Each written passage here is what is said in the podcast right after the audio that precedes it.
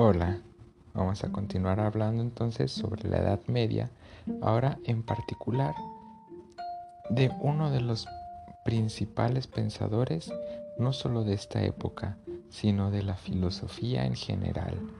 ¿sí? Algunos de los posteriores pensadores han considerado que después de Sócrates, Platón, Aristóteles, el siguiente pensador que se puede equiparar en importancia a estos grandes filósofos griegos es justamente el autor de quien vamos a hablar a continuación, que es San Agustín de Hipona. Claro que llama la atención esto de un santo hablando de filosofía, ¿no? Como si normalmente identificáramos que hay una, un distanciamiento entre la filosofía y la religión. Tal vez le pudiéramos quitar el san como para este, quitarnos poco de la cabeza la idea de la religión, pero bueno, como se habló en el podcast anterior, en este momento la religión fue la que introdujo su, e, el mayor conocimiento o, o, las principales ideas de cómo se debería de entender no solamente la sociedad, sino también incluso lo que la compone. Dentro de ello, claro, la formación de las escuelas y la manera de entender a la pedagogía. Bueno, ¿qué onda con San Agustín entonces? Habría que pensar que es uno de los máximos pensadores de la historia de la humanidad y no solo el más grande padre de la iglesia. Pero si llegó a ser lo que fue, Ello se debe a que supo plantearse con sin igual originalidad especulativa e inquebrantable fe religiosa los problemas fundamentales madurados por el cristianismo. Ya comentamos en el capítulo anterior que estos problemas del cristianismo son, entre otros, lo que por ejemplo decía San Gregorio de Niza, lo que tenía que ver con la Trinidad, con el mal y la materia y el destino final de las almas. San Agustín abordará estos tres problemas de modo absolutamente nuevo a lo que sus antecesores habían intentado utilizar como vía para poder solucionarlos. Lo que hizo San Agustín fue sondear ante todo las honduras de nuestra conciencia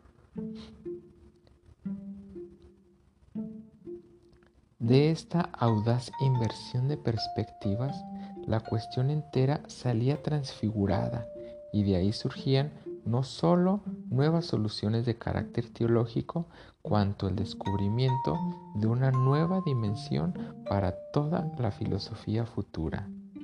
¿Cuál es esta dimensión? Bueno, es la de la interioridad espiritual como supremo criterio de verdad y de certidumbre. ¿Qué quiere decir esto? Pensemos un poco en los filósofos Platón y Aristóteles. Un poco lo que decíamos en clase era de que esta imagen que les puse, donde en el cuadro o en la pintura que les mostraba donde Platón parece señalar el cielo diciendo que la verdad está ahí arriba en el mundo de las ideas y por otro lado Aristóteles dice no, la verdad está acá en la tierra. Entonces resumiendo, uno dice que en las ideas, otro dice que en la tierra, San Agustín dice no, ni en el cielo ni en la tierra. Donde tendríamos que buscar la verdad es en el interior de cada persona. Y en el interior de cada persona, al ser creado por Dios, pues está justamente este Dios. Nuevamente y tratando de resumir, ni en el cielo ni en la tierra, en el Dios interior de cada uno de nosotros. Esa es la, nueva propuesta que hace San Agustín para acercarse al conocimiento. Bueno, vamos hablando un poco de, este eh, autor en cuanto a su biografía. Agustín nació entre, en el 354 ya después de Cristo en África, en esta parte de, de África que estaba dominada por Roma. Cultivó de joven los estudios clásicos y a los 19 años fue atraído a la filosofía. en el año 383, unos 30 años después de su nacimiento, marcha a Roma para enseñar con esperanza de conquistar éxito y fortuna. Pero sus esperanzas se frustraron. De tiempo atrás, San Agustín abrigaba dudas sobre la verdad del maniqueísmo. ¿Qué es el maniqueísmo? Bueno, el maniqueísmo es esta doctrina que admitía dos principios, el del bien y por otro lado el del mal. Y estos dos principios están en perpetua lucha. El alma del hombre entonces era uno de los campos de esta batalla y San Agustín estaba muy cercano a esta manera de entender la realidad, ¿sí? a través de la existencia del bien y del mal. Cuando San Agustín vuelve a este lugar, este, de donde había nacido, en, en África, se ordenó sacerdote en el año 391 y fue cuatro años después, en el 395, en que fue consagrado como obispo de Hipona, de ahí el San Agustín de Hipona. Desde entonces su actividad fue incesante. En agosto del año 430 San Agustín fallece cuando desde hacía tres meses los vándalos asediaban su ciudad donde había sido este nombrado obispo.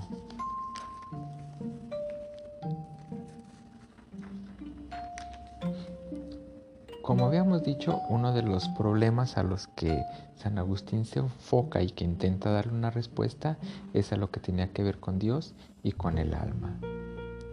Al empezar uno de sus textos más como renombrados, que es el de los soliloquios, una de sus primeras obras, obras perdón, declara, quiero saber de Dios y del alma.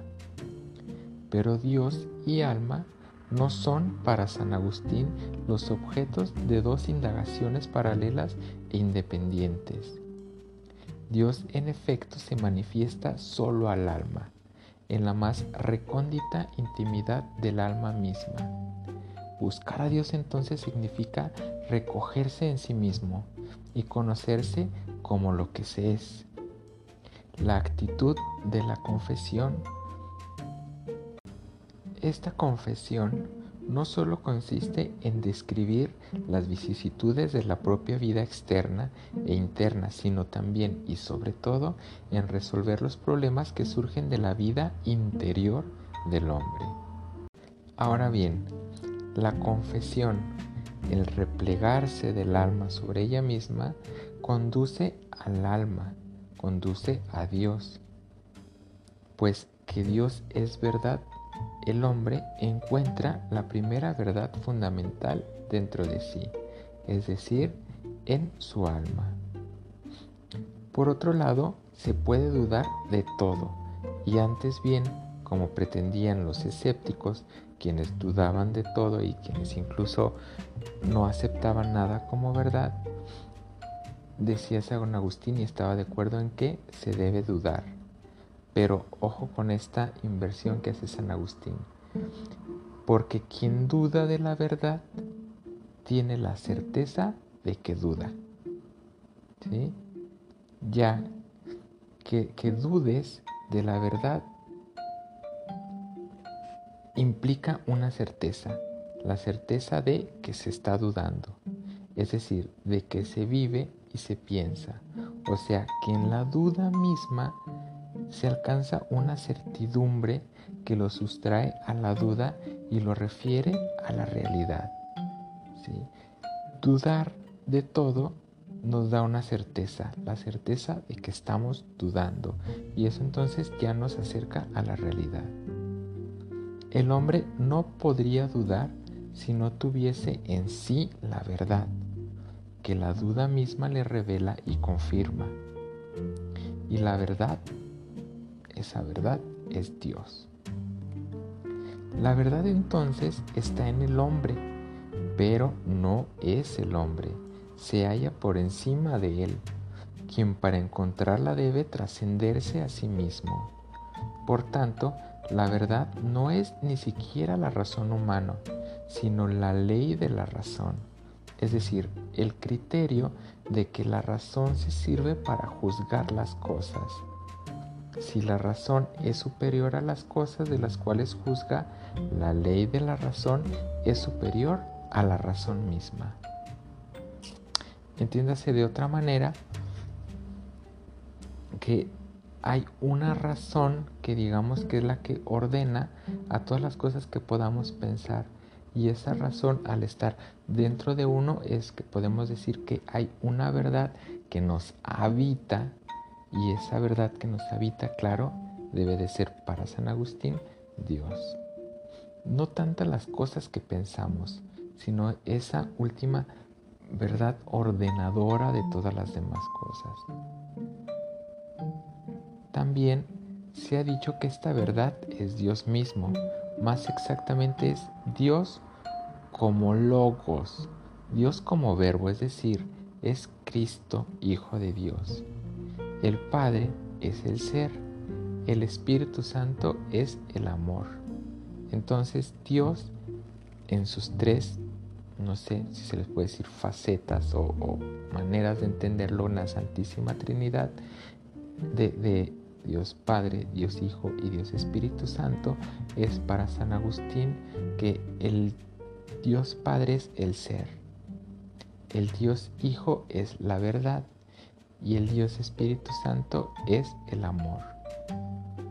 Bueno, pues esta, esta cuestión de la Trinidad y de equiparar estas tres, insisto, no sé si son facetas o maneras de representar a Dios, le van a servir a San Agustín para explicar todo lo demás.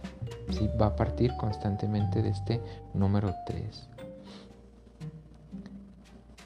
Claro que también el hombre como tal es un problema que, que atañe a San Agustín. Por su misma naturaleza, el hombre está ligado a Dios, dice San Agustín. Pero somos hombres creados a imagen de Dios y por lo tanto podemos amar la verdadera eternidad, la eterna verdad, el eterno y verdadero amor. El que el hombre haya sido creado a imagen y semejanza de Dios significa que sus actividades fundamentales corresponden a las personas divinas, memoria, inteligencia y voluntad.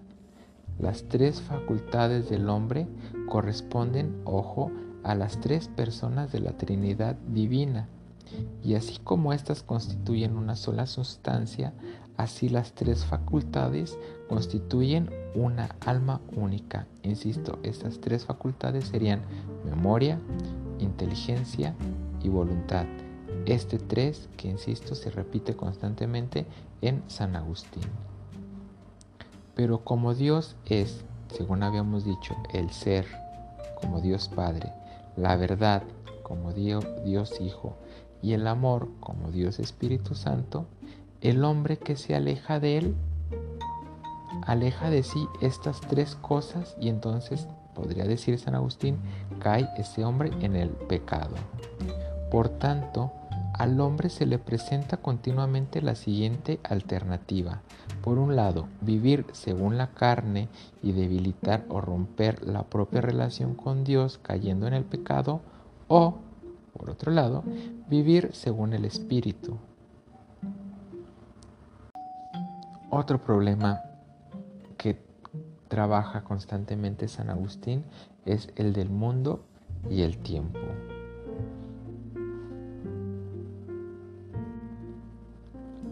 San Agustín aborda los problemas del mundo natural a propósito de la creación. En cuanto es el ser, Dios es el fundamento de todo lo que es. Por su mutabilidad, el mundo demuestra que no es el ser, porque este cambia, el mundo cambia, el mundo está, como dice acá, en su mutabilidad, en su constante estarse mutando, cambiando. Eso quiere decir, bueno, el mundo no puede ser el ser, no puede ser el Dios Padre. Ha tenido que ser creado y no ha podido crearlo sino un ser eterno. Dios lo ha creado todo a través de su verbo, o sea, de su Hijo esta segunda parte de la Trinidad que es Dios Hijo. Y contiene en sí las ideas o razones inmutables de las cosas. Acá suena muy platónico, ¿no? Pero sin embargo, contra Platón, que situaba las ideas en un mundo inteligible, diverso de Dios, San Agustín no lo piensa así. San Agustín considera que en tal caso Dios carecería de razón porque tendría la razón fuera de sí. Las ideas están pues en la razón divina, o sea, en el logos. No es ese mundo externo de las ideas que planteaba Platón, sino que ese lugar es un poco más identificable, un poco más bordeable. Y este sería evidentemente Dios. San Agustín las identifica estas ideas con las razones seminales de que hablaban los estoicos. Estas razones seminales explican por qué la creación, aun siendo un acto único e indivisible, produce sus efectos sucesivamente en el tiempo. Por ejemplo, Dios ha creado la tierra, es decir, la materia de que se compone el cuerpo humano, pero la tierra tenía ya en sí la capacidad de producir el cuerpo humano. Y las cosas naturales, precisamente por haberlas querido Dios así como son, son todas buenas. De por sí, todas ellas ostentan en sí una cierta huella divina y todas son ser, conocer y querer en todas las cosas está las tres sustancias o las tres instancias del el Dios, Padre, Hijo y Espíritu Santo.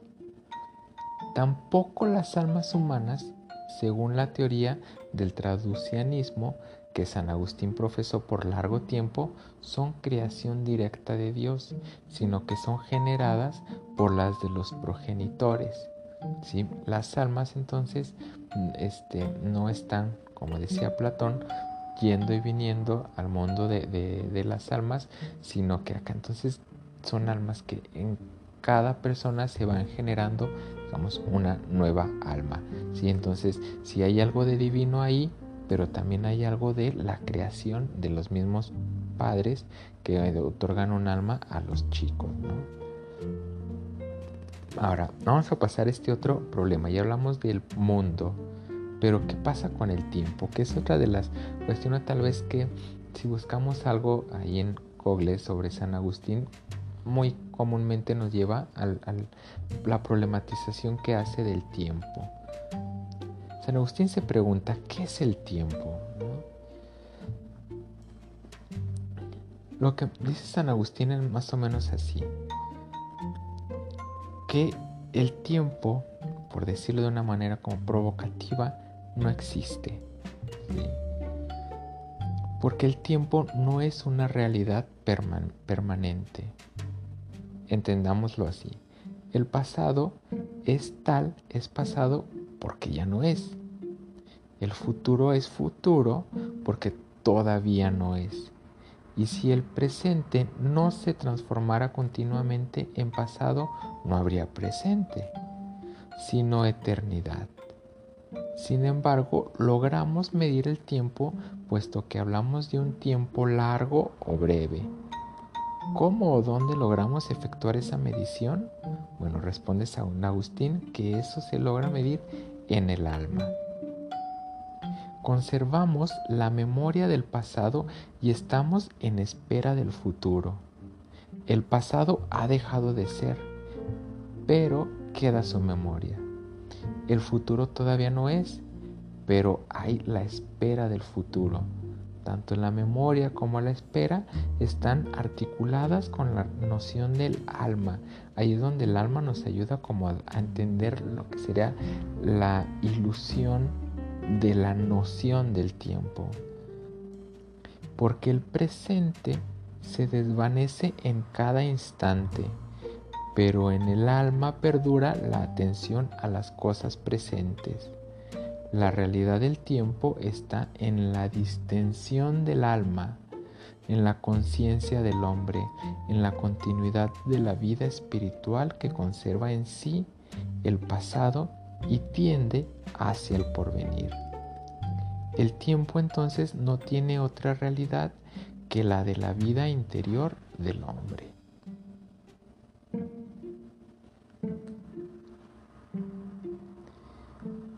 ¿Qué dice después San Agustín entonces sobre la educación? ¿O cómo vamos a entender la educación en San Agustín? Bueno, desde un cierto punto de vista, la filosofía entera de San Agustín es una filosofía educativa. Dudar y resolver las dudas, iluminar la fe con la razón y la razón con la fe haciendo hablar al que San Agustín llama el maestro interior, es decir, la verdad misma que es Dios.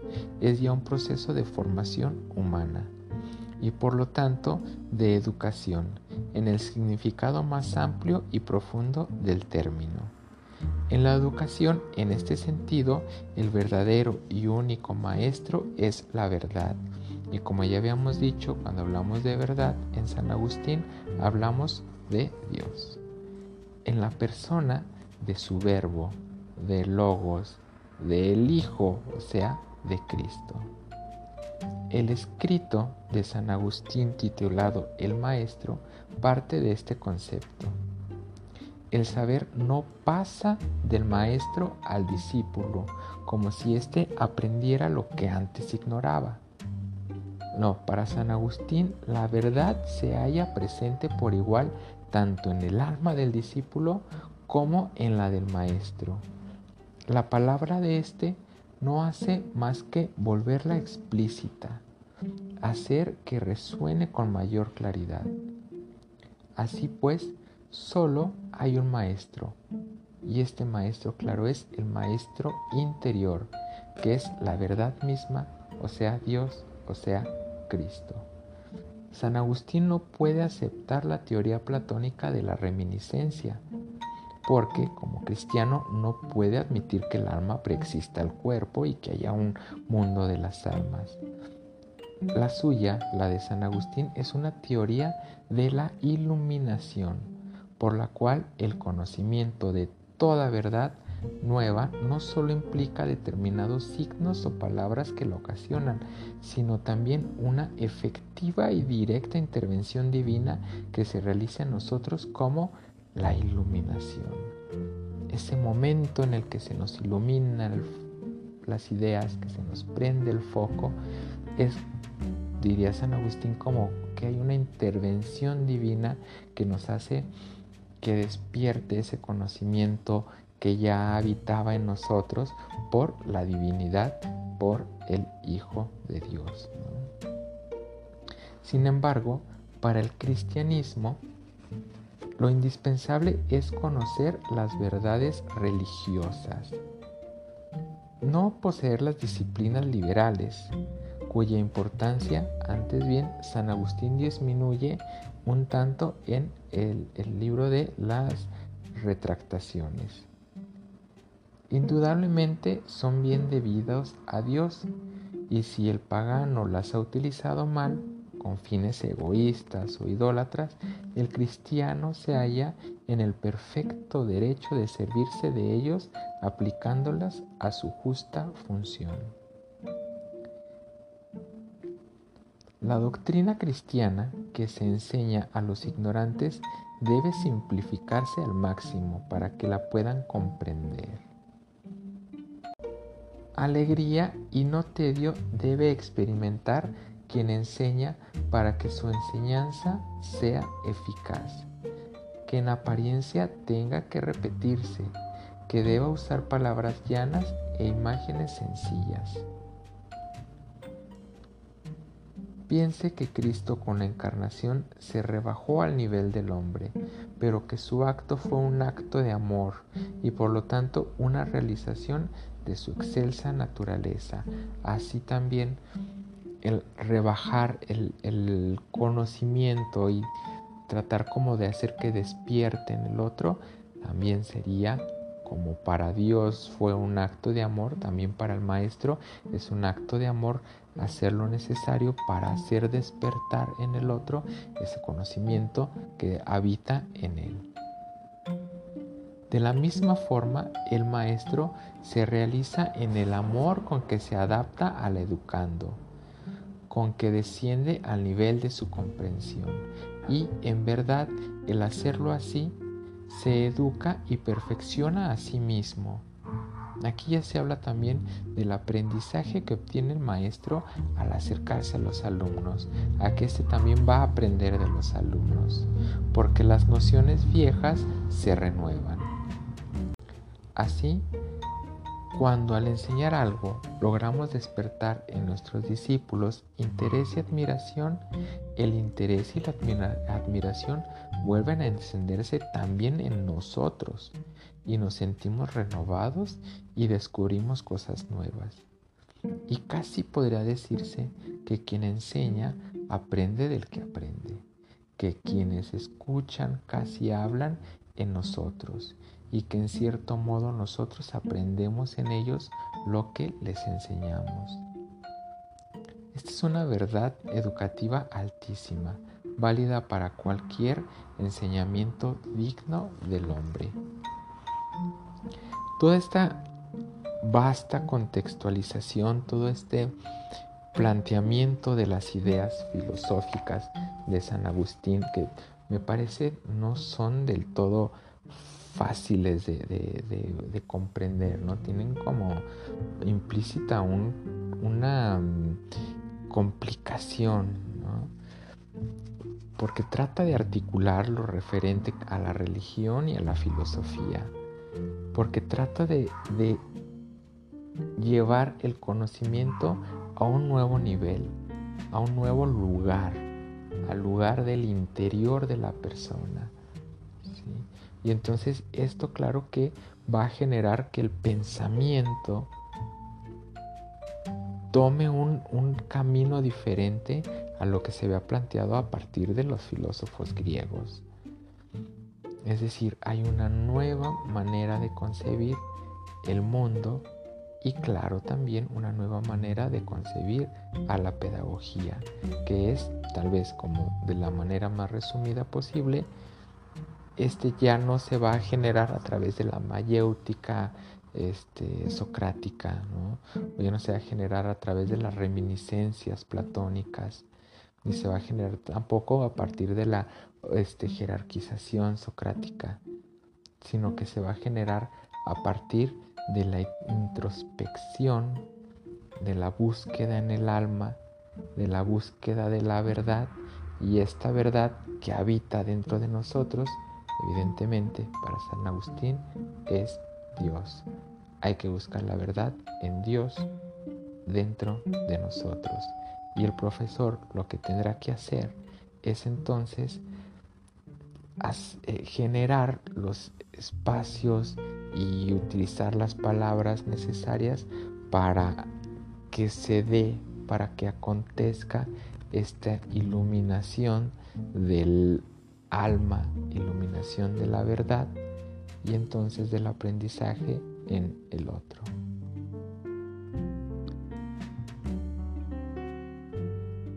Bueno, este es el pensamiento de manera muy generalizada, un poco como nada más enunciando los problemas que se plantea San Agustín y la manera también en que propone encontrarles una solución y pues bueno, le vamos a dejar aquí con este cuarto episodio del podcast. Este, a continuación lo que nos tocará hacer son unas actividades que ya en el Classroom les estaré este, explicando y particularizando. Cuídense mucho, nos vemos la próxima.